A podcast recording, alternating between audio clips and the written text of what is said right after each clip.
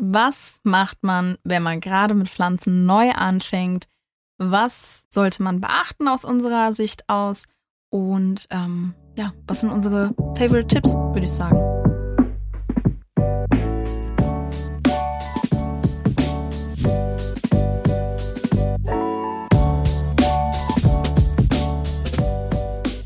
Herzlich willkommen zu unserem Podcast Pflanz dich hin mit Tubi und Henny. Wir haben von euch für unsere erste Folge schon relativ viel Feedback bekommen. Vielen Dank auf jeden Fall schon mal dafür. Thank you. Wir sind total überwältigt von dem positiven Feedback. Mhm. Wer hätte gedacht, dass das so krass gut bei euch ankommt? Also vielen lieben Dank und schreibt uns gerne nochmal Nachrichten, wie ihr unseren Podcast findet. Auch gerne konstruktive Kritik oder auch Themenvorschläge. Es ist auch einfach total krass zu sehen, wie viele Leute da äh, sich das schon angehört haben, wie viele Leute da Ja, schon auf Spotify reingeguckt haben, auf welcher Plattform auch immer, richtig abgefahren. Ich glaube, wir haben beide nicht so wirklich damit gerechnet, dass da so viele Leute drauf abgehen. Nee, definitiv nicht. Ne? Also mir haben auch ganz viele geschrieben, ja, das ist das, was die Pflanzen-Community gebraucht hat. Und ich war total geehrt, Ja. dass das so krass gut ankam und so ein Spruch benutzt wurde. Also echt Das ist halt krass. mega, Vielen Dank. mega sweet. Voll. Wir, sind, wir haben natürlich ein paar Themenvorschläge gesammelt und wir haben auf jeden Fall sehr viele Themen im Repertoire. Hm. Heute wollen wir über ein tolles Thema sprechen. Und da geht es nämlich um, Pflanzen-Anfängertipps. was macht man, wenn man gerade mit Pflanzen neu anfängt? Was sollte man beachten aus unserer Sicht aus? Und ähm, ja, was sind unsere Favorite Tipps, würde ich sagen. Ich glaube, es ist auch einfach so ein Thema, wo sich die meisten von euch, die sich das vielleicht auch gerade anhören, so ein bisschen wiederfinden können. Vielleicht seid ihr auch gerade so in dieser Anfängerphase, wo ihr so ein bisschen am Lernen seid. Vielleicht denkt ihr euch so, hm, ja, kommt mir bekannt vor oder merkt dann auch, da sind so ein paar Tipps bei, die ihr euch vielleicht auch schon am Anfang gewünscht hättet. Ja, wir haben es einfach mal so aufgebaut, dass wir uns beide ein paar Tipps rausgeschrieben haben, die wir uns selber gerne gewünscht hätten, als wir angefangen haben mit Pflanzen. Richtig. Und äh, ich würde sagen, hau rein. Okay, here we go. ähm, was vielleicht als erstes zu sagen ist, dass wir alle mal irgendwo angefangen haben und ähm, ich glaube, die meisten von uns können nachvollziehen, dass wir am Anfang Fehler gemacht haben, wo wir im Endeffekt dachten, oh mein Gott, that sounds so stupid. Das ist eigentlich total doofer Fehler. Aber bei mir war äh, der größte Fehler, bis heute ist es teilweise immer noch so, dass ich immer noch sehr viel Wasser nutze. Das heißt, ich möchte meinen Pflanzen gerne sehr viel zurückgeben und ich habe leider das Problem, dass ich manche einfach Ein ertränke. bisschen zu viel, ein bisschen zu viel Liebe ja, schenke. Genau, und ähm, gerade beim äh, Überwässern ist es halt so, das ist so der häufigste Grund, weshalb eine Pflanze auch hops geht. Zumindest Mhm. sagt man, dass das der häufigste Grund ist. Bei mir definitiv. Ich habe schon ganz viele Pflanzen gehabt, die sind äh, an Überwässern gestorben, aber nicht am äh, Verdursten. Da gab es leider äh, ja ein paar mehr Missgeschicke mit Überwässern. Ich weiß nicht, wie es dir da geht, Henny. Also ich, ich habe durch Überwässerung gelernt, Alokasien zu hassen. ähm, ich glaube, das Geile ist, ich habe das, glaube ich, erst wirklich so ein paar Monate danach bemerkt. Ich habe ähm, in so meinem ersten Jahr, als ich mit Pflanzen angefangen habe, ich glaube, ich hatte irgendwie so sechs, sieben Alokasien, weil ich die auch ganz schön fand. Die haben auch alle überlebt bis zum Herbst. Richtung Herbst wurde es dann ein bisschen gelber, was die Blätter angeht. Und ähm, ja, im Winter sind mir dann alle mega vergammelt und äh, matschig geworden, abgestorben und ich wusste die ganze Zeit nicht, woran das liegt. Und seitdem habe ich Alokasien gehasst und mittlerweile denke ich mir so, hm, vielleicht hätte ich die damals nicht so sehr gießen sollen, dann wäre das vielleicht auch nicht passiert. Aber hm, ich habe tatsächlich im Moment ähm, zwei Alokasien, wo ich das im Moment so ein bisschen ausprobiere. Also, dass ich die halt weniger gieße und die irgendwie versuche über den Winter zu kriegen und das klappt so halbwegs gut. Es sind immer noch nicht meine, ja genau, es sind immer nicht meine Favorite Plants, aber man lernt, ne? Du hast da was Gutes angesprochen. Ich äh, habe tatsächlich Alokasien auch auf der Tippliste, weil ähm, ich habe mir aufgeschrieben, dass was bei anderen klappt, kann bei dir eventuell nicht klappen. Das heißt, Hm. what works for you don't have to work for somebody else. Kennt man ja den Spruch. Und äh, so geht's mir Ja. halt mit Alokasien. Also ich kenne so Ja. viele, die sagen, oh mein Gott, ähm, die überleben super gut bei uns, aber bei mir ist das halt wirklich nichts. Und vielleicht kurz zur Erläuterung, Alokasien sind Pfeilblätter, die normalerweise so im asiatischen Raum vorkommen. Ich sag mal so, sie sind schon relativ zickig, was das Wässern anbelangt, weil wenn du zu viel gibst, dann ist es ganz schnell so, dass alle Wurzeln weggammeln. Und wenn du ihr zu wenig gibst, dann schmeißt sie gleich alle Blätter ab. Jupp. Und ähm, ich kenne teilweise Leute, die schaffen es, eine Alocasia mit mehr als drei Blättern zu halten. Ja, Und ich denke mir so, oh mein Gott. das ist, da, da denke ich mir auch schon, wow. Ja, total. Und andererseits ist es bei mir so, ich kann total gut mit Begonien und viele haben Probleme, oder was heißt viele, aber einige haben Probleme mit Begonien. Und da kann ich zum Beispiel auch gar nicht nachvollziehen, wieso das so ist. Und ähm, genauso ist das zum Beispiel mit Moos, damit komme ich super gut klar. Andersherum mag ich zum Beispiel nicht in Anzuchtserde zu bewurzeln. Mm, Das klappt bei mir eher nicht so gut, aber ich kenne viele, die da richtig gute Erfahrungen haben. Ja, einfach so ein Blatt reinstecken in Erde und dann wird da eine Pflanze draus. ja. I don't know. Das, ist, das hat halt auch immer mega viel mit den Umgebungsbedingungen zu tun. Also, das ist wirklich alles Learning by Doing. Einfach ausprobieren, was funktioniert für einen am besten. Und ähm, wenn jetzt einer mit Moos mega klarkommt, das muss halt nicht heißen, dass man selber auch gut damit klarkommt. Ich habe es auch ausprobiert und ich kann sagen, Moos ist für mich die Hölle. ich finde, das ist richtig nervig. Also es ist für jeden irgendwie anders, ne? Und äh, noch ein Punkt, ich musste gerade wieder an die Alokasien denken. äh, Alokasien sind auch eine Pflanze bei mir, die ich irgendwie nie, ach, das, das lässt mich gerade nicht los, ne? Alokasien sind äh, so Pflanzen, die ich halt überhaupt nicht mag, alleine, keine Ahnung, wegen der Art und Weise, wie die wachsen, weißt du, die haben dann so maximal mal vier, fünf Blätter und wenn dann Mhm. Neues kommt, stirbt das Älteste wieder. Und das ist, also Mhm. das ist das Normale an der Pflanze, ne? Die wird niemals irgendwie so 20 Blätter haben und wenn das jemand, jemals jemand geschafft hat, dann äh, congratulations, ne? Also, what? Ah, doch, Ja. Hedi. Ich habe bei Instagram habe ich ganz viele gesehen, die haben mehrere Blätter, aber ich glaube, es ist möglich, aber man muss die Bedürfnisse kennen und ich bin da einfach ganz schlecht drin bei Alokasien. Vor allem bei einer großen Anzahl von Pflanzen schaffe ich es halt nicht, Alokasien am Leben zu erhalten. So. Ja, Ähm, ich habe drei Alokasien, die leben auch ganz gut, aber ja, ist schwierige Pflanze. Ähm, mhm. zum Überwässern wollte ich noch kurz was dazu sagen. Das Wichtigste dabei ist, dass nur weil eine Pflanze ein gelbes Blatt hat, heißt es nicht, dass sie gleich stirbt.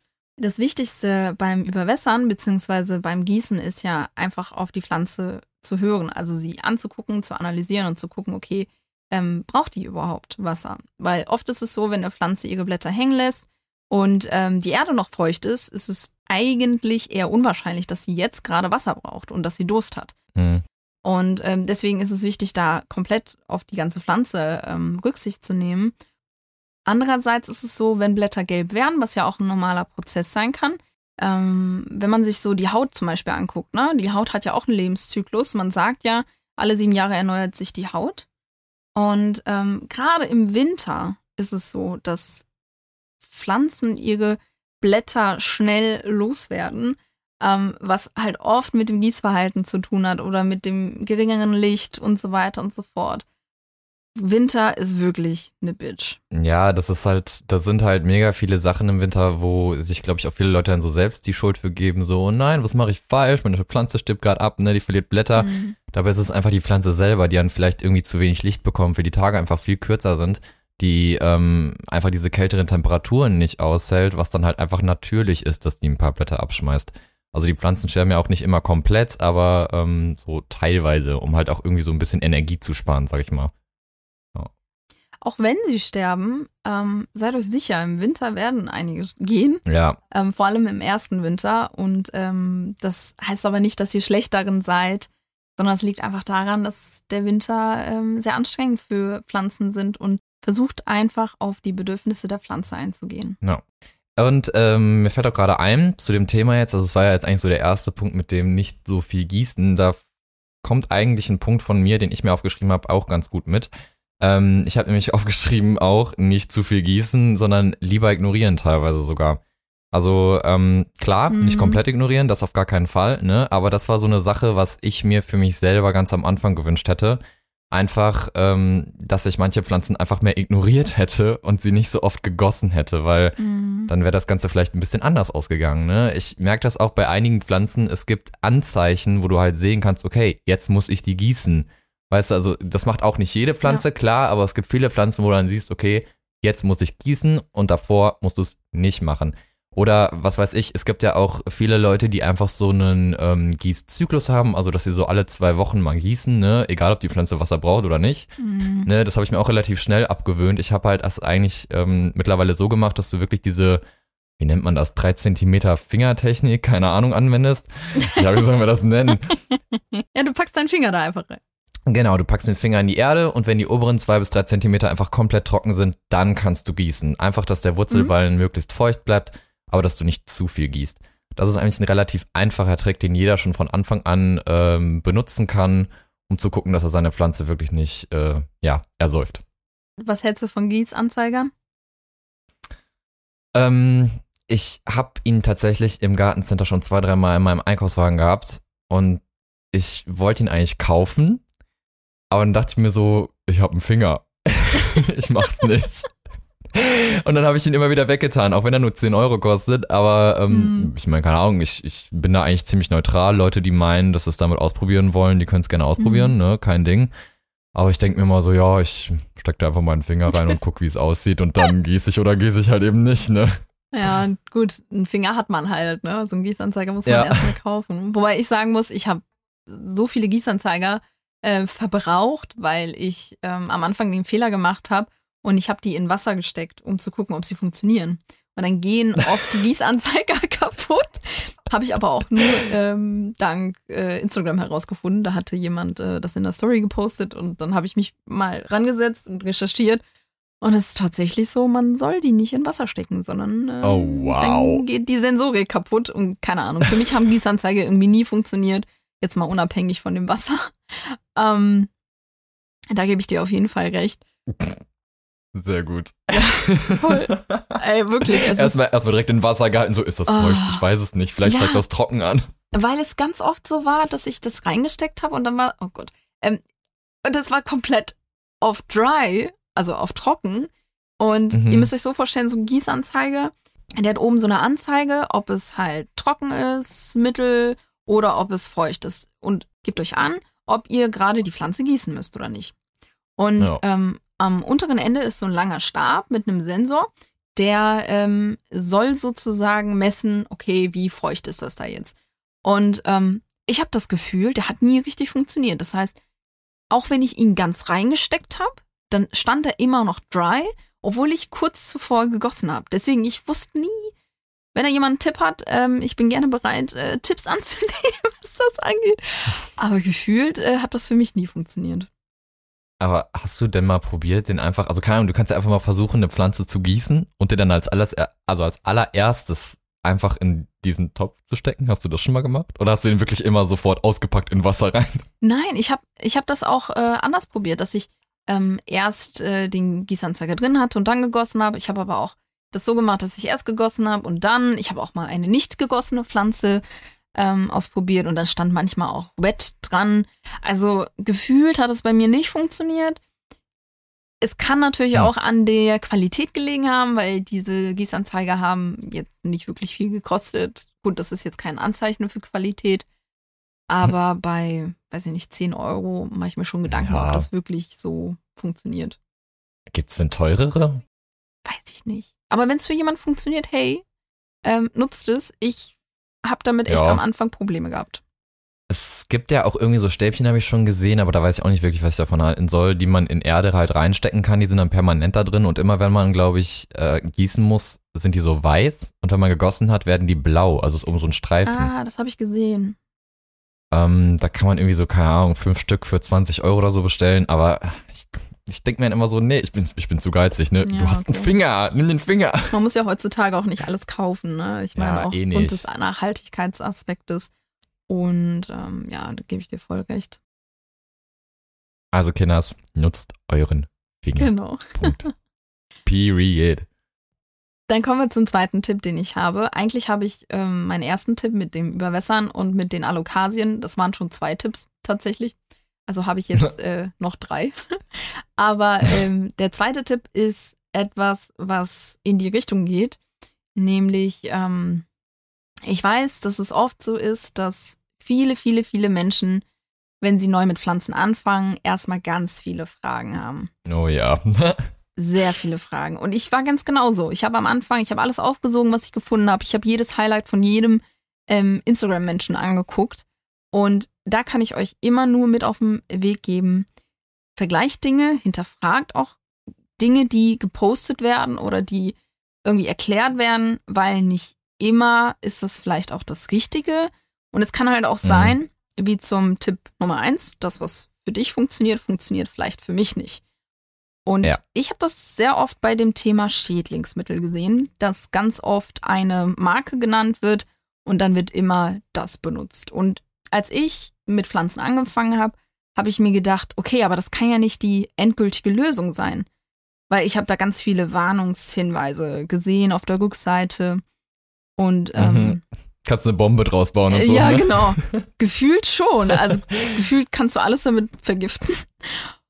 Die werden ja teilweise in Gartencentern werden die ja weggesperrt, wirklich, weil du aus einzelnen Komponenten irgendwas basteln könntest, theoretisch. Genau, richtig. Und ähm, man sagt ja auch Giftschrank dazu. Und ähm, es gibt auch welche, die sagen, ja, das ist die Gifttheke. Und man braucht da ja auch einen gewissen Schein, damit man äh, beraten und verkaufen kann und das an, äh, ich sag mal, nicht berufliche Anwender sozusagen ausgeben kann.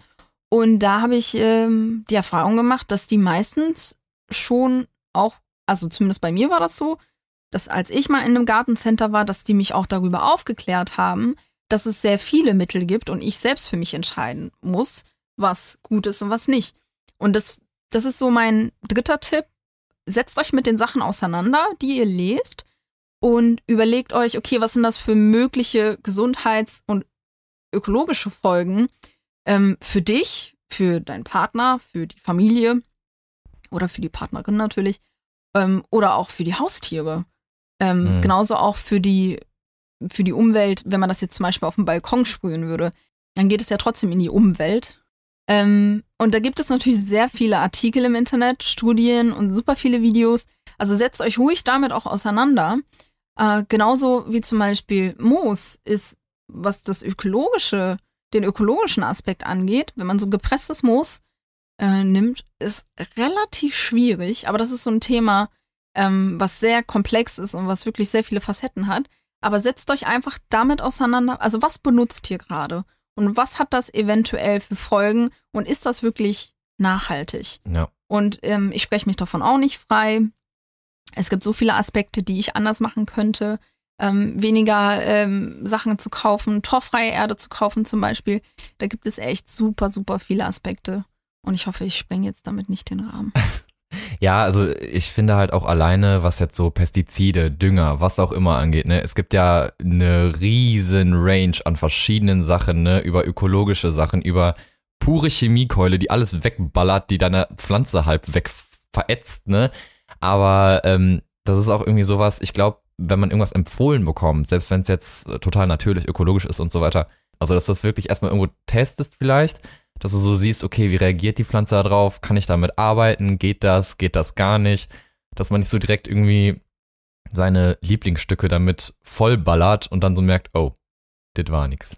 Ne? Also ich weiß auch noch gerade, ist, also ist mir gerade so eingefallen, so ein Tipp, ähm, was ich vielleicht auch hätte früher mal beachten sollen, ist, wenn man sich Pflanzen nach Hause holt, sei es irgendwie aus dem Gartencenter oder von einer Bestellung oder was auch immer ist es eigentlich am schlausten, erstmal diese Pflanze, wenn man wirklich ein, Mittel gefunden hat, was nicht so schädlich gegen die Pflanze selber ist, dass man die Pflanze so provisorisch, prophylaktisch ähm, erstmal damit behandelt, mhm. wenn sie sozusagen zu Hause angekommen ist und dann erstmal für so zwei Wochen möglichst irgendwo abseits von allen anderen Pflanzen stellt. Einfach um zu vermeiden, dass man sich da irgendwelche Viecher noch mit reinholt, die dann von Pflanze auf Pflanze überspringen.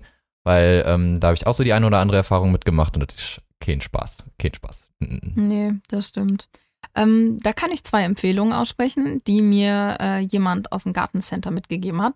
Ich glaube, jeder kennt Nehmöl, ähm, mhm. was relativ stark stinkt. Jupp. Also wenn ihr das mal nutzt Boah, und nee. versucht da auch wirklich vorsichtig zu dosieren. Mhm.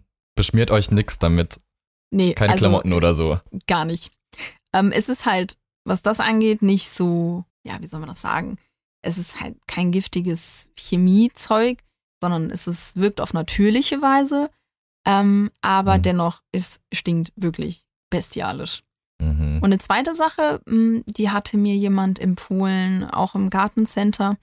ähm, das war ganz witzig. Ich wollte nämlich ein Insektizid kaufen und dann stand ich da ähm, vor dem Giftschrank und dann kam halt ein Mitarbeiter und der meinte zu mir, ja, was hast du denn zu Hause? Und dann habe ich gesagt, ja, hm, ich habe Spinnmilben. Und das war relativ am Anfang. Das heißt, ähm, da kannte ich mich halt noch kaum aus. Und dann hat er mir empfohlen, ja, wenn du möchtest, ähm, du kannst ja auch Brennnesselsud machen und deine Pflanzen damit einsprühen. Und What? ich habe das im Internet auch ganz oft gelesen. Ja, total verrückt. Hört sich auch sehr natürlich an. Genau, also Brennnesselsud, das ist wahrscheinlich Brennnessel, also so stelle ich mir das vor, Brennnessel packst du in den Topf, kochst die und dann.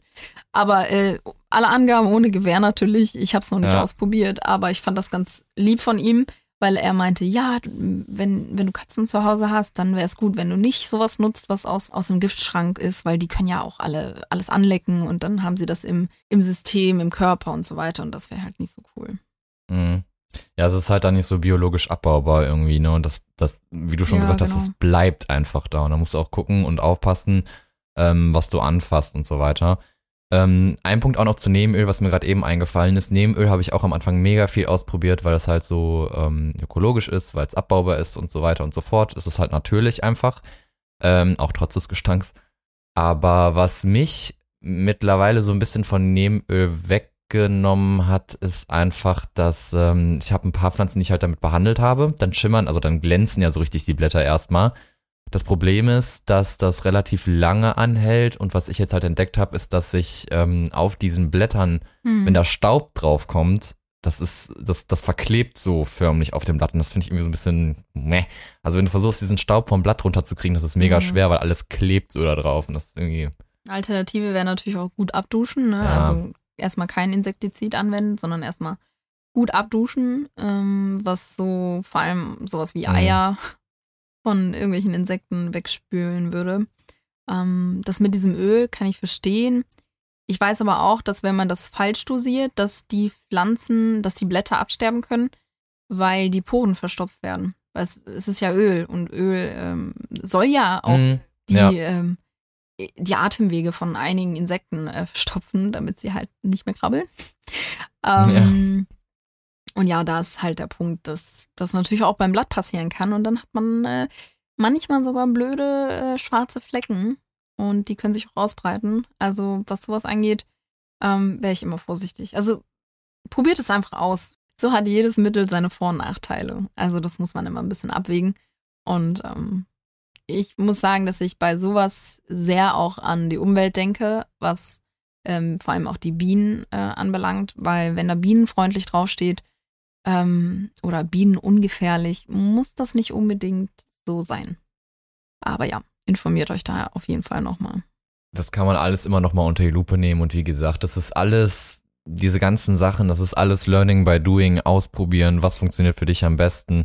Und das ist auch jetzt nicht nur auf Pestizide bezogen, das betrifft eigentlich fast alles. Und ähm, dadurch kann ich eigentlich schon direkt zum nächsten Punkt kommen, den ich mir mal aufgeschrieben habe, was ich am Anfang von meiner Pflanzenzeit so falsch gemacht habe. Und ich hoffe, dass mega viele Leute relaten können, weil mir haben so viele Leute schon geschrieben, dass sie es genauso gemacht haben. Ähm, ich habe ganz am Anfang immer auf Instagram gesehen, dass super viele Leute so ihren eigenen Erdmix haben, so aus 10.000 verschiedenen Komponenten. Und ich war am Anfang, ich war so faul, ne? Ich habe mir immer so gedacht, boah, alle Leute posten, du brauchst Oh. dies, du brauchst das, du brauchst alles für Pflanzen, ne? Du brauchst tausend Millionen Sachen, damit deine Pflanzen glücklich werden.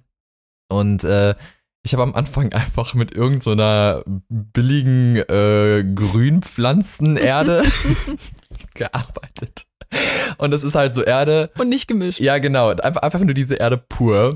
Und die Sache ist, das ist auch ein Jahr lang ganz gut gegangen. Deswegen, ich war voll überzeugt, habe auch so damals in meiner Story gepostet, was labert ihr alle? Das funktioniert auch mit dieser tollen Mhm. Erde gut. Ich erinnere mich. Little did I know. Ja, ähm, letzten Endes, wenn man das auf längere Sicht benutzt, also wie gesagt, ein Jahr lang hat's gut funktioniert. Ähm, die meisten Pflanzen haben auch da drin überlebt, ne? Beispielsweise meine Monstera, die ist aber auch, das liegt einfach daran, was, dass eine Monstera halt mega äh, robust ist. Das Problem ist einfach, dass die Erde so hart verklumpt und man hat teilweise das Gefühl, die wird so richtig hydrophob. Also wenn man da Wasser drüber schüttet, das läuft sofort unten aus dem Topf Mhm. wieder raus, weil es einfach am Rand runtersickert und dann unten aus dem Topf wieder rausläuft. Und die Erde nimmt eigentlich null Wasser auf. Ergo, die Pflanze vertrocknet, sie stirbt, einfach nur, wenn man das falsche Substrat genommen hat. Und ich war da so überzeugt mhm. von. Ne? Ich war so richtig so, das ist der Shit, ne? Denkste. Ich habe jetzt, ähm, glaube ich, seit äh, vier oder fünf Monaten mache ich das auch, dass ich endlich mal meine Erde mixe. Letztendlich mhm. war ich eigentlich immer einfach zu faul dafür. Ähm, beziehungsweise ich hatte keinen Platz für beispielsweise einen 100 Liter Perlit-Sack, ne, so, äh, sorry, aber meine Wohnung ist auch nicht 5000 Quadratmeter groß.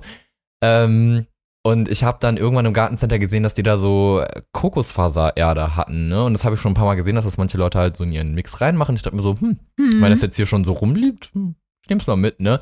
Habe ich noch so ein bisschen Pinien, ja genau, ich habe noch so ein bisschen Pinienrinde mitgenommen. Und äh, ich glaube, so ein Klassiker ist irgendwie so ein Mix aus Pinienrinde, Kokosfaser, Perlit und was weiß ich noch, was Leute da reinmachen. Aber das ist so dieser Standardmix und weil ich halt kein Pelit hatte, habe ich dann einfach gesagt, ja gut, dann mache ich jetzt halt 50-50, ähm, 50% mhm. Kokosfaser, 50% ähm, Pinienrinde.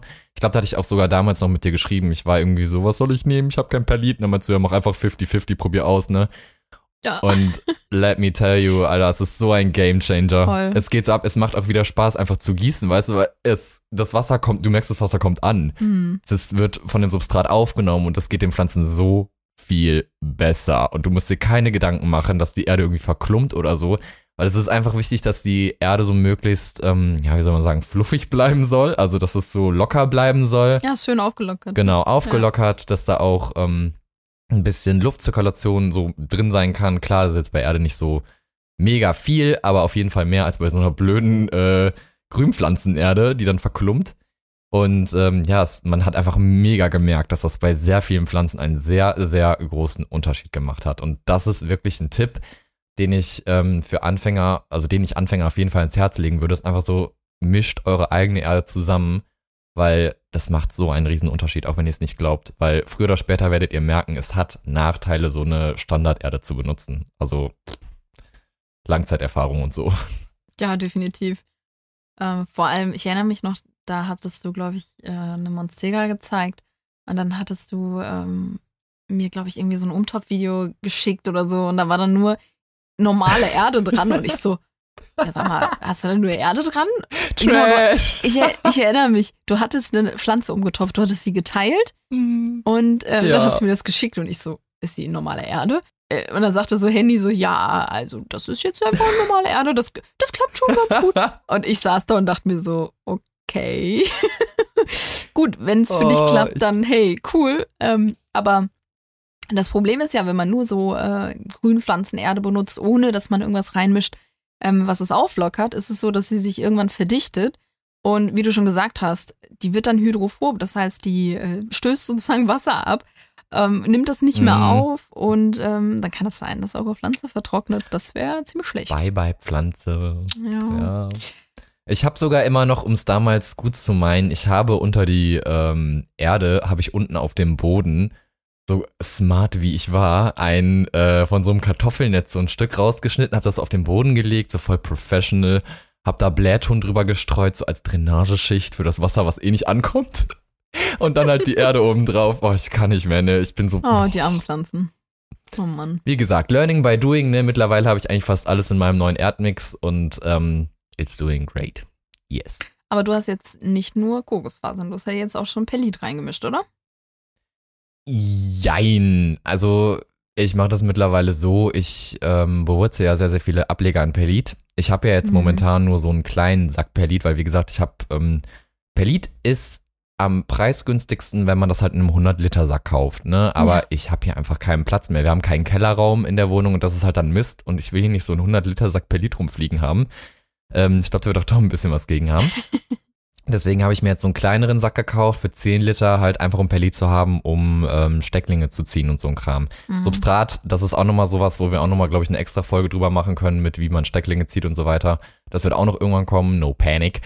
Ähm, Genau, aber ich benutze das immer für meine Stecklinge und ich sag mal, mhm. wenn die dann aus Pellet rauskommen, also ich benutze das ja eigentlich nur zum Bewurzeln, dann nehme ich das Pellet, was da übrig ist und kipp das entweder in die Erde oder wo rein auch immer, einfach so halt, dass es als Auflockerung so ist. Meistens benutze ich sogar, ähm, wenn ich die Ableger in Erde umtopfe, benutze mhm. ich das Pellet, wo ich die drin bewurzelt habe, für die Erde. Und mixe es damit. Ja, das ist natürlich praktisch. Ja. Warte mal ganz kurz. Kleine Werbepause. Boah, ich schwöre, meine Kopfhörer, ne? Ist scheiße gerade bei dir? Es geht die ganze Zeit immer schon so weg, da, weg, da. Egal, aber ist egal, ich ignoriere es. So, warte mal. Yay. Bing. Uh. Oh Gott.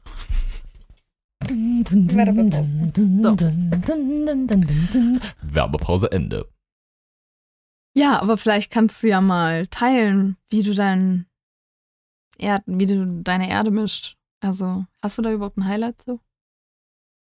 Ich glaube nein, weil ähm, ich krieg auch, ich krieg auch die Frage mega oft. An sich ist eigentlich die Erde, die ich jetzt halt im Moment habe, super, super simpel. Das ist, wie gesagt, ich habe einfach, weil ich im Moment nicht so viel Platz habe und ähm, ja, jetzt im Moment ja auch alles zu ist wegen Lockdown und so weiter, habe ich jetzt nicht so viel Materialien dafür. Ich habe sozusagen so ein bisschen die Budget-Version von einer geilen Erde. ähm, wie gesagt, es ist halt 50-50, äh, einfach halbe halbe Kokosfaser, Erde so und ähm, Pinienrinder. Also es ist echt super, super simpel. Ich glaube, da hast du aber ein bisschen mehr Sachen drin. Da kannst du auch mal von erzählen eigentlich, was du alles zusammenmixst. Das ist eine gute Frage. Dadurch, dass ich halt auch relativ viel im Perlit habe.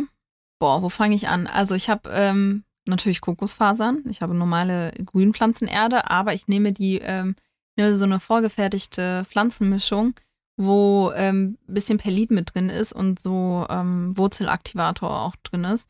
Das ist eigentlich für Babypflanzen, also für Jungpflanzen gedacht und Stecklinge. Mhm. Aber äh, ich mische das einfach drunter, weil ich gerade auch nichts anderes habe, ehrlicherweise. Genau. Pinienrinde kommt bei mir rein. Ähm, Perlit auf jeden Fall. Aber ich kann noch mal eine Story einfach machen. Vielleicht kann ich auch mal einfach ein Bild posten in dem ähm, Pflanz dich hin ähm, Podcast-Account. Und ähm, dann habt ihr das sozusagen auch alle einfach mal, was ich mische. Aber gut, das muss natürlich jeder selbst wissen. Jeder hat was anderes da. Ich finde es ganz cool, dass einige Shops auch Fertigmischungen anbieten. Ich kann euch aber sagen, dass das Selbstmischen natürlich auch super easy geht. Und ähm, hm. ich versuche da auch mit Leuten zu teilen, die ich kenne. Dann bekommen so ein paar Freunde und Kollegen einfach eine Fertigmischung. Und ja.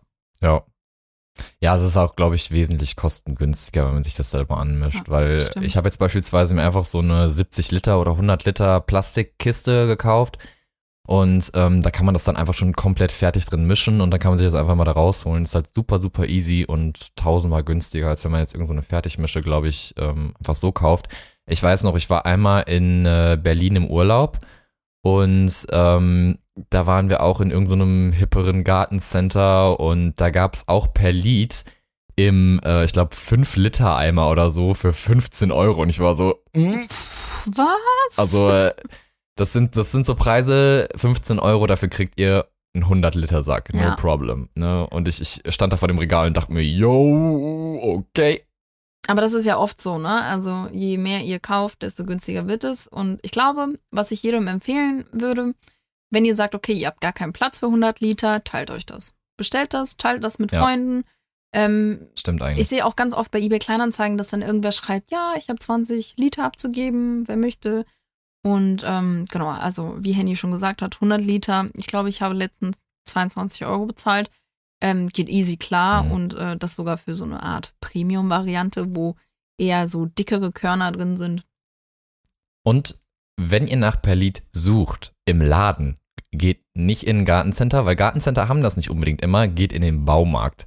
Weil Perlit wird mega oft auch als Dämmmittel benutzt. Deswegen findet man das da auch relativ oft in ziemlich großen Mengen. Ja, stimmt.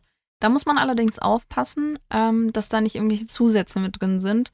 Ähm, ja. Bei meinem Perlit steht nämlich auch noch drauf, dass es für die Gartennutzung ähm, zugelassen ist. Also guckt da einfach, dass das mit draufsteht. Und sonst, ich habe mhm. auf jeden Fall ähm, in einem Pellit-Highlight ganz ausführlich ähm, das Thema auch besprochen, wer da noch irgendwie Fragen hat.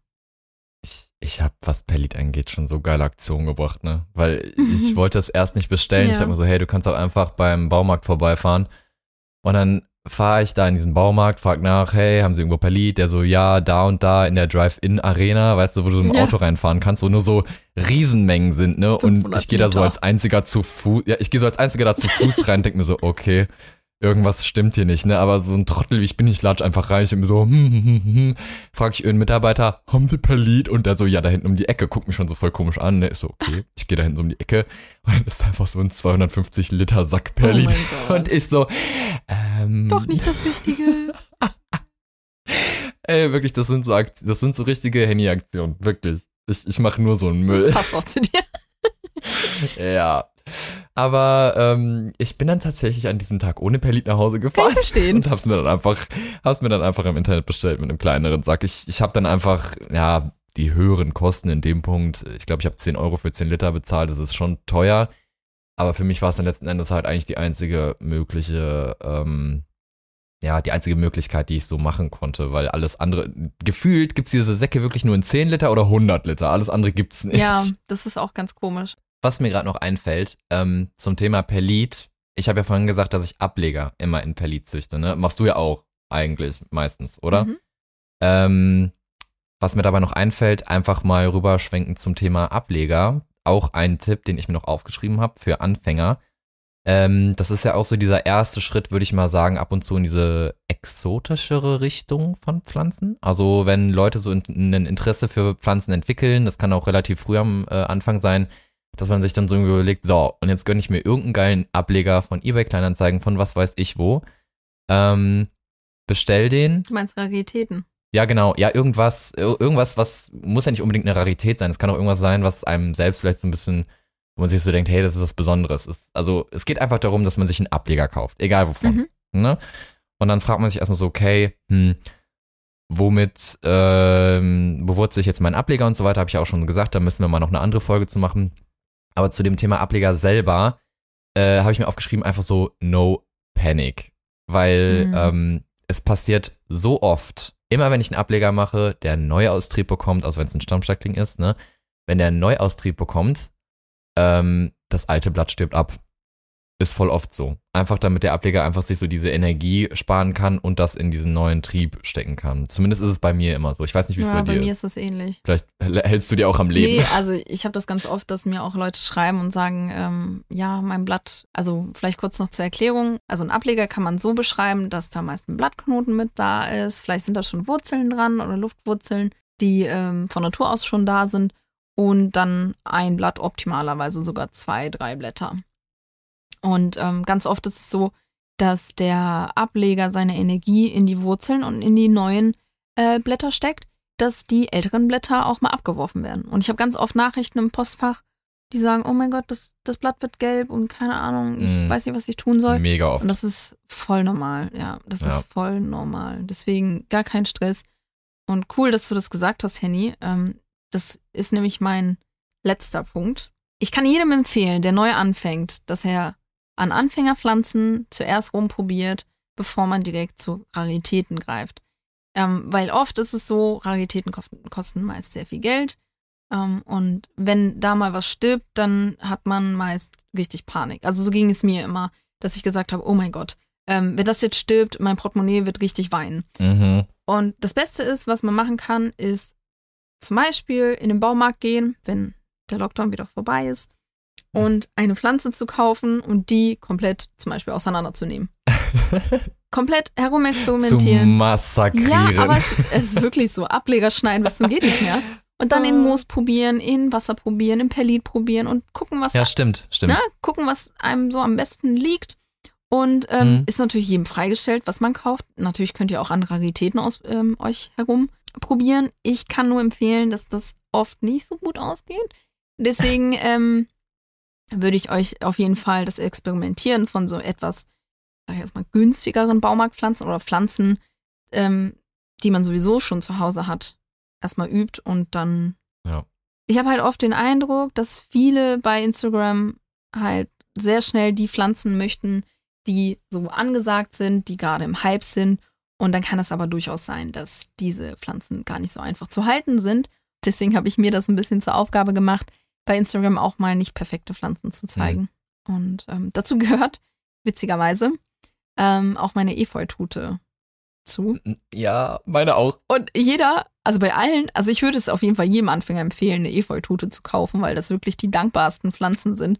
Die kannst du wirklich wochenlang Absolut. vergessen und die stirbt halt einfach nicht. Absolut. Und bei mir Hm. ist es halt so, dass ich Raritäten am Leben erhalten kann, also alles so an tropischen Pflanzen, aber sowas wie eine Efeutute bei mir fast eingeht, weil ich vergesse, sie zu gießen. Ja, ich glaube, ich glaube, bei mir ist das auch so ein ähnliches Problem. Ich habe die aber auch an der Stelle stehen. Die ist bei mir mega lang geworden. Die ist bestimmt schon so drei Meter lang oder so. Und die steht bei mir an der Stelle. Die ist auf so einem Regal, was fast oben an der Decke ist. Irgendwo hinten in der Ecke sieht geil aus. Da hängt das so runter, sieht voll schön aus. Aber die, da wird ein Blatt nach dem anderen gelb, weil ich ignoriere die komplett und ich bin immer zu voll, die zu gießen und ich fühle mich voll schuldig gerade. Aber ja, Ich komme auch nicht dran. Das ist auch mein Problem. Ich habe die halt, dadurch, dass sie so gut gewachsen ist, habe ich sie auch auf ein Regal gestellt, mh, damit sie so schön runterranken kann. Ja. Aber seitdem sie da steht, vergesse ich sie halt einfach. mega Und oft. das ist halt, ich habe auch total schlechtes Gewissen. Also mich fragen auch ganz oft Leute, wie schaffst du das, eine Efeutute so, auszu so aussehen zu lassen, aber so eine Calathea bei mir überlebt. Hm, Keine Ahnung, hm. keine Ahnung. Ja, fühle ich. Fühle ich sehr. Aber nochmal zu dem Punkt mit ähm, Anfängerpflanzen. Wenn ihr das mal unbedingt ausprobieren wollt, ähm, was mir damals mega Spaß gemacht hat, Efeu, also von der Efeutute kann man mega gut mit Ablegern lernen, das auf jeden Fall, weil da kann man direkt Mhm. mal so zehn Ableger auf einmal machen. Ich glaube, das ist ein, eine gute Methode, um so herauszufinden, hey, mit welchem Substrat will ich Ableger ähm, machen, womit will ich bewurzeln und so weiter und so fort. Ähm, was ich persönlich mega cool finde ähm, zum Ableger äh, schneiden an sich, ist eine ganz normale Monstera Deliciosa. Weil du hast nicht so Stimmt. dieses, weißt du, bei einer Efeutute machst du einen Ableger und das ist gefühlt so ein kleines Fitzelchen, also so ein kleines Pflänzchen. Und wenn du so eine richtige Monstera hast, die schon so ein bisschen größer ist, dann hast du das Gefühl, du machst so eine richtig neue Pflanze einfach, weil das schon so groß Mhm. ist, ne? Das soll nicht bedeuten, dass eine Mhm. Monstera jetzt viel schöner oder toller oder besser ist als eine normale ähm, Efeutute. Aber ähm, ich finde persönlich, dass da einfach Ableger schneiden viel mehr Spaß macht, weil du hast das Gefühl, du erschaffst da gerade eine komplett neue, riesengroße Pflanze. Und das ist schon ganz cool. Ja, stimmt. Ja. Wobei ich sagen muss, also Efeututen ähm, kann man ja wirklich sehr einfach äh, Ableger schneiden und die vermehren sich Voll. auch ganz einfach. Voll, die vermehren sich mega schnell. Ja, genau. Und beim Monstera Deliciosa ist das auch so. Aber sobald die Variegata werden, also sobald das panischierte Monsteras sind, habe ich das Gefühl, dass das deutlich schwieriger ist. Also, Ja, ich weiß nicht, wie es dir da geht. tatsächlich, ich habe, äh, es gibt ja auch noch immer einen Unterschied zwischen einer Monstera deliciosa und einer Monstera borsigiana.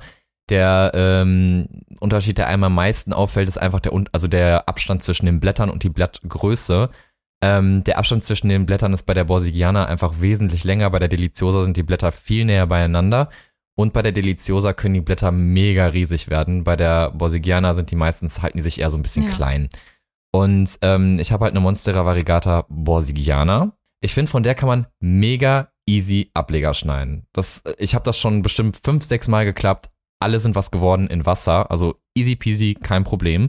Ich habe aber auch schon eine Monstera Deliciosa Variegata. Okay. Die habe ich mir ähm, bestellt und die ist schon im Versand abgekackt. Also die ist schon vergammelt angekommen. Oh. Auch was ich von mega vielen anderen Leuten auf Instagram gesehen habe, ich, ich habe so viele Monstera Variegata Ableger schon auf Instagram schimmeln und gammeln sehen oder auch schon Anfragen dazu bekommen. Ich weiß nicht wieso, aber mega viele scheinen da irgendwie super Probleme mit zu haben. Ja, das ist halt das, worauf ich halt angespielt habe. Weil, ähm, also ich hatte bisher noch keine Deliciosa Variegata, aber ich hatte eine Monstera Borsigiana Variegata. Und ähm, Oh, heißt, heißt das, heißt das Bor Borsigiana? Ja, ich wollte dich nicht ich wollte dich nicht korrigieren. Okay, I'm sorry, it's a Macht alles Borsigiana. Also ich glaube, ich hoffe, ähm, also ich, ich finde, das klingt fancier. Nen- Nenn's, nenn's wie du es willst, ist egal. Ja, auf jeden Fall. Ähm, ich habe bei denen immer das Problem, dass die äh, sehr schnell weich am Stamm werden. Und ähm, ich habe auch schon sehr viel probiert, so Wachsversiegelungen, ähm, Aktivkohle, ich habe ähm, Wasserstoffperoxid probiert, Zimt, in dem Falle ähm, der echte Jalon Zimt. Äh, das hat alles auch nicht wirklich viel gebracht. Mhm. Mm, Meine Erfahrung ist, wenn ein Ableger geschnitten wird, aber wie gesagt, wir können da nochmal eine detailliertere Folge machen, Definitiv, ja. dass er halt sehr lange antrocknet. Und währenddessen kann man zum Beispiel die Wurzel im Wasser stecken und den Stamm außerhalb des Wassers trocknen lassen. Damit habe ich sehr gute Erfahrungen gemacht. Aber dann bei, also ich habe das Gefühl, es gibt nichts Anstrengenderes, als eine Monstera variegata zu bewurzeln. Also meine Erfahrung. real? Ähm, ich, ja, voll. Krass. Also bei allen anderen Philodendren habe ich gar keine Probleme, aber bei der Monstera ähm, variegata ist echt krass, Hm. crazy, ja. Hm. Deswegen, also was das angeht, ähm, ist es irgendwie komisch. Ähm, aber ich glaube, so geht's vielen, weil ich kriege auch sehr viele Nachrichten, wenn es um äh, Gammelableger geht. Vor, ich habe aber das Gefühl, vor allem, wenn die versendet werden, die sind einfach empfindlicher. Vor allem, wenn sie unbewurzelt sind. Und ich habe damals ja auch einen unbewurzelten Ableger gekauft. Und ja, ich kann euch nur empfehlen, auch da ähm, einer meiner Punkte, ähm, bewurzelte Ableger zu kaufen. Möglichst. Vor, also vor allem, wenn man gerade anfängt. Ich bin zum Beispiel auch bereit, mehr Geld auszugeben für einen Ableger, der bewurzelt ist, weil das viel mehr Zeit und Liebe erfordert. Ähm, es ist vor allem auch gar nicht einfach, wie wir gerade gesehen haben, zumindest bei mir, ähm, dass man Monstera variegata bewurzelt. Und da kann ich ja schon verstehen, dass Leute sagen, okay, man, man verlangt da ein bisschen mehr Geld für. Andererseits kann ich dann wiederum nicht ganz so verstehen, wieso man unbewurzelt schon die gleichen Preise hat wie bewurzelt. Hm. Deswegen ist es so schwierig. Also da müssen wir auf jeden Fall nochmal ähm, in einer anderen Folge drauf Wollte eingehen. sagen, das ist eigentlich auch ein interessantes Thema, so Pflanzenpreise. ja, oder? Pflanzenpreise, Pflanzenhype, ja. Habe ich auf jeden Fall auf der Liste. Genau. Ähm, was mir auch noch eingefallen ist, scheiße, das wollte ich jetzt gerade eben sagen. Also informiert euch vorher auch, was die Pflanze braucht und kauft sie, wenn der Preis vom Bauchgefühl her genau das ist, was ihr euch vorgestellt Genau, habt. was ihr bezahlen wollt. Ja, genau. Und sobald ihr das Gefühl habt, nee, ihr seid euch unsicher, ganz ehrlich, in 99% der Fälle habt ihr da mit eurem unsicheren Bauchgefühl recht. Ja. Holt euch eine zweite Meinung ein, wenn ihr euch unsicher seid. Aber ich kann euch sagen, dass ganz oft, wenn ihr euch unsicher seid, ist einfach nicht zu machen. Ganz oft habe ich das Ding gehabt, hätte ich auf mein Bauchgefühl gehört, hätte ich definitiv keine Probleme gehabt, die ich dann am Ende doch hatte, weil ich nicht auf mein Bauchgefühl gehört habe. Und ähm, Mhm. das gilt vor allem auch für Preise im Winter. Die sind halt meistens sehr viel höher als im Frühling. Das wissen viele äh, nicht, ähm, weil einfach das Angebot ein bisschen geringer ist. Das heißt, man hat weniger Ableger. Es gibt weniger Leute, die Ableger verkaufen wegen dem Wetter, weil es halt relativ kalt ist. Nicht jeder hat so ein Wärmekissen, also so Heatpacks. Smack it. Mein allerletzter Tipp ist da auf jeden Fall abzuwarten. Preise sinken oft im Frühling. Und wenn euch der Preis gerade nicht passt, dann wartet ihr nochmal. Es wird auf jeden Fall ein Angebot kommen, das dann zu euch passt. Ja, aber also ich finde auch, ähm, gerade bei Ablegern sollte man immer auf Nummer sicher gehen, sei es Wurzeln, sei es was auch immer. Und wenn man eine Möglichkeit hat, einen Ableger persönlich abzuholen und diesen Versand Ja. zu vermeiden, dann macht das. Auf jeden Fall. Ich suche fast immer zuerst nach einer Option, wo ich es eventuell abholen kann, weil mir das meistens einfach viel zu riskant ist. Aber das ist jetzt auch einfach ein Thema, da will ich jetzt auch gar nicht noch viel weiter reingehen, weil da kann man ewig drüber labern. Wie gesagt, wir machen auf jeden Fall nochmal irgendwann eine Ablegerfolge und ähm, da werden wir euch über alles aufklären, wie wir bewurzeln, welches Substrat wir verwenden, in welches Substrat wir gerne, über Substrat kannst du auch schon fast eine eigene Folge machen. Ja, kannst du auch. Ähm, ja, wie das mit Versand ist, worauf man achten sollte. Pipapo, das wird alles noch kommen auf jeden Fall. ja, definitiv. Henny, hast du noch Tipps? Tatsächlich habe ich alle Tipps äh, abgearbeitet, weil ich glaube, ein, zwei Tipps Perfekt. waren sogar genau wie von dir.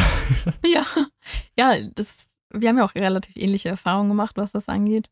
Mhm. Ähm, ich muss aber sagen, was ich mir meinem früheren Ich noch mitgegeben hätte, kauf nicht alles, was du bei Instagram siehst.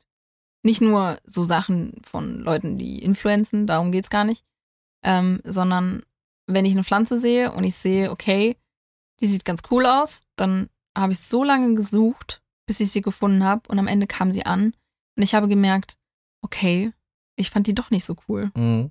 Ja, Ich habe sie nur gekauft, weil irgendwer anders sie besessen hat und bei ihr gut aussah. Aber ich habe mich nicht damit beschäftigt, wie sind die Standortbedingungen, wie viel Wasser braucht sie, was für ein Substrat braucht sie, was für eine Luftfeuchtigkeit braucht sie. Ich habe mich mit nichts Same. beschäftigt. Und am Ende hatte ich den Brei, dass dann am Ende doch die Pflanze hops gegangen ist. Same, absolut same. Ich, ich habe gerade so ein bisschen in mich reingelacht, weil ich mir einfach dachte, ich hätte mir den Tipp geben sollen, ich sollte nicht alles kaufen, was ich generell sehe. Also auch nicht nur auf Instagram, sondern auch so, weißt Ja. du, du bist, man ist Ja. damals so richtig euphorisch ins Gartencenter gerannt und war so, das brauche ich, das brauche ich, das brauche ich, Mhm. das. 30 Euro kaufe ich, 50 Euro kaufe ich. Nur so, Weißt du, und jetzt sitze ich hier, ich habe fünf, sechs Pflanzen, die riesengroß sind, weil ich die damals schon so groß gekauft mhm. habe, mit Rangstäben und was nicht allem inklusive.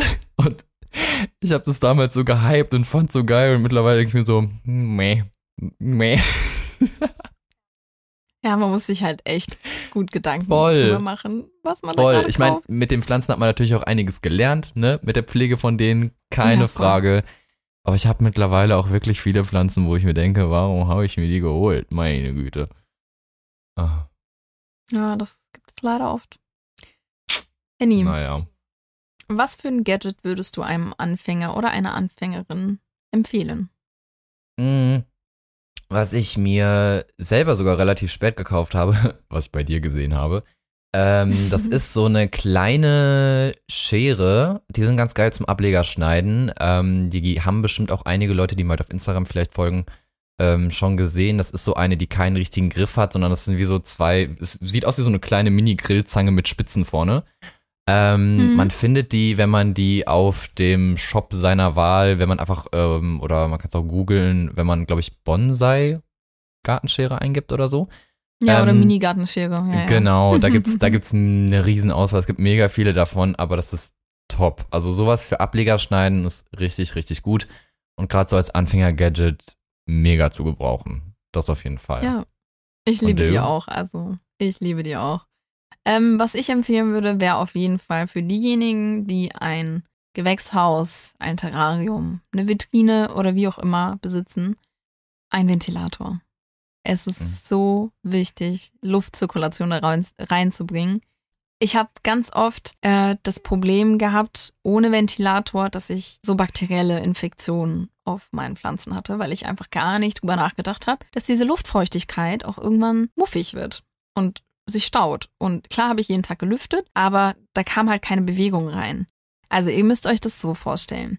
Ähm, ein Terrarium oder ich nehme jetzt mal das Beispiel von einem Terrarium. Angenommen, ihr habt da eine sehr hohe Luftfeuchtigkeit, habt da relativ viele Pflanzen drin stehen, dass sie sich gerade alle berühren und äh, dass teilweise sich Wassertropfen auf den äh, Blättern bilden. Und wenn man jetzt überlegt, in der Natur ist das ja ähnlich. Also wenn man so in den Regenwald guckt zum Beispiel, dann hat man da sehr hohe Luftfeuchtigkeit aber auch sehr, sehr viel Wind. Und diesen Wind, den simulieren wir mit dem Ventilator.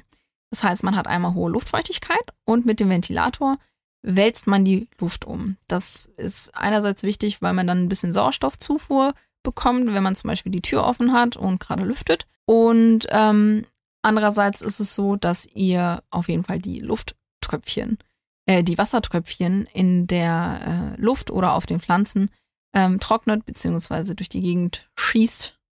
Kann man das so sagen? Nee. Ja, also man kann. Auch. Ja, also man muss sich das so vorstellen, dass man die Luft. Ja, wieso Lufttröpfchen, Mann? man muss sich das so vorstellen, dass ihr ähm, dadurch ja auch ähm, die feuchte Luft bewegt und auch die Tröpfchen, die auf den Blättern sind, auch trocknet. Und einfach durch dieses ganze Regenwald-Feeling ähm, vermeidet ihr dadurch so bakterielle Infektionen, Pilz und so weiter und so fort. Also kann ich nur empfehlen. Genau, was mir jetzt halt noch gerade dazu einfällt, äh, zum Ventilator, was du gesagt hast, ist, äh, manchmal haben Pflanzen auch so Ödeme, also wie so Wassereinlagerungen. Das erkennt man eigentlich ganz gut, wenn an einem Blatt halt so, das wirkt dann so wie so fettig, also als hätte man da Butter drauf geschmiert oder als wäre das so ein bisschen durchsichtig, ne? Ähm, das kann einfach dadurch sein, dass da halt dann in diesen Zellen sich so Wasser vermehrt ansammelt und dass die Pflanze nicht so abtransportieren ähm, kann. Also die kann sozusagen nicht transpirieren, weil über Transpiration lässt die Pflanze sozusagen das Wasser über die Blätter frei. Also es verdunstet sozusagen über ähm, Luftbewegung auch. Und mir ist das auch schon ganz normal so im Raum passiert. Ich weiß nicht, wie es passiert ist, also auch außerhalb der Vitrine. Und ich habe dann einfach für einen Tag lang einen Ventilator drauf geballert und am Ende des Tages war es weg. Einfach weil das dann dadurch komplett, ähm, ja, so wegtranspiriert ist. Verdunstet sozusagen. Ich habe das ganz oft bei Hydropflanzen, also die in, ähm, zum Beispiel in Pelit stehen oder in Ponnen. Ja, me too. Also im äh, Gewächshaus habe ich das auch gerade bei meinem Florida Ghost. Ja. Ich weiß nicht wieso, der hat an einer kleinen Ecke, obwohl der auch direkt vom Ventilator steht, der hat an einer kleinen Ecke so einen Ödem, also auch so ein Blattödem, aber ich lasse das jetzt einfach erstmal so, ich beobachte es einfach weiter. Aber das ist jetzt auch wieder ein anderes Thema. ich würde sagen, ähm, Ich glaube, wir sind jetzt schon wieder am Ende angelangt, ne? Ich sehe gerade, wir nehmen schon seit über einer Stunde auf. Wow, okay, krass. Ja, und jetzt? Ja, ich wollte ja. noch mal, ich wollte noch mal, bevor wir die, ähm, bevor wir die äh, Folge beenden, wollte ich noch mal einen ganz coolen Fact teilen.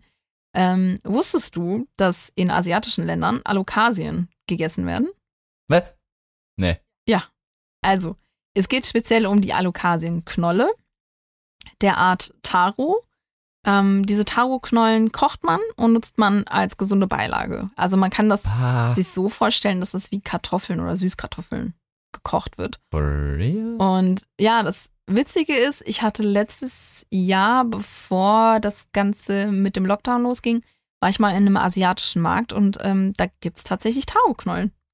Und ich habe mir den Versuch gesetzt, das nächste Mal, wenn ich in einem asiatischen Markt bin, dass ich mir so eine Knolle kaufe und die einfach mal versuche einzupflanzen. Und bin mal gespannt, oh was Gott. daraus wird.